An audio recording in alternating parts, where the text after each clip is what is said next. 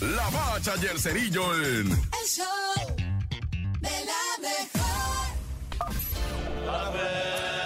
La bacha, la bacha, la bacha, la mira bacha. La bacha, la bacha, la bacha. México pone a temblar a Argentina, Polonia y Arabia, sus rivales en el Mundial. ¿Por qué?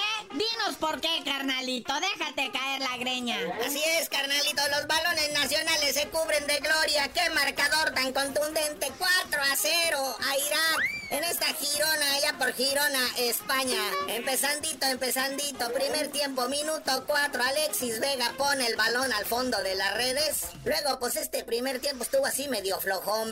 Bueno, como dicen los expertos, el partido estuvo trabado. Por no decir de lo más aburrido. Falta de contundencia por parte de los mexicanos. Y dices, neta, eso van a ir a Qatar si no pueden contra Irak, que no va al mundial. En un partido amistoso, pero entrandito el segundo tiempo, después de que el Tata Martino les puso regañada, entra su paisano del Tata. Al minuto 48, Fraudes Mori hace el 2 a 0. Luego el 3 a 0 con Gallardo al minuto 67 y el Brujo Antuna de penal al 90 más 2. Completa esta paliza amistosa, ¿verdad? 4 por 0. Sí, coincido.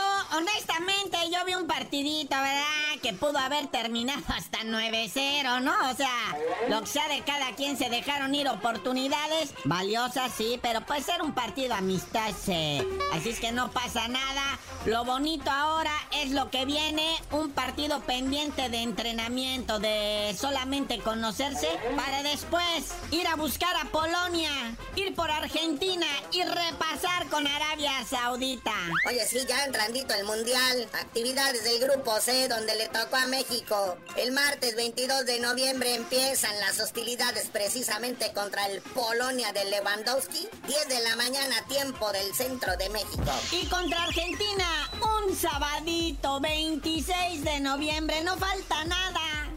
Los Ches, comandados por Lionel Messi, temblaron al ver a México contra Irak. Bueno, ese va a ser una de la tarde, sabadito 26 de noviembre, una de la tarde. Tiempo del centro, 11 de la mañana Pacífico. Y no les digo más horarios para no ser la de jamón. El 30 de noviembre termina México la fase de grupos enfrentando a Arabia Saudita. A las 13 horas, una de la tarde, tiempo del centro de México. Y pues de aquí, pues ya regresarse a su casa, ¿va? Carnalito, le dieron su puntapié a mi queridísimo Piojo. Miguel Herrera se va de Tigres. Bueno, lo van de Tigres, ¿verdad? Y ahora empiezan los rumores. ¿Quién llegará? ¿Quién estará al mando de uno de los clubes, equipos más importantes del balompié nacional? Oye, sí, mi Piojo Herrera, ya me lo dieron de baja de Tigres. Pero no te preocupes, Piojo, ahorita que después del fracaso en el Mundial, ya que corran al Tata Martino, intentas a salvar el negocio del patrón, hijo. Pero bueno,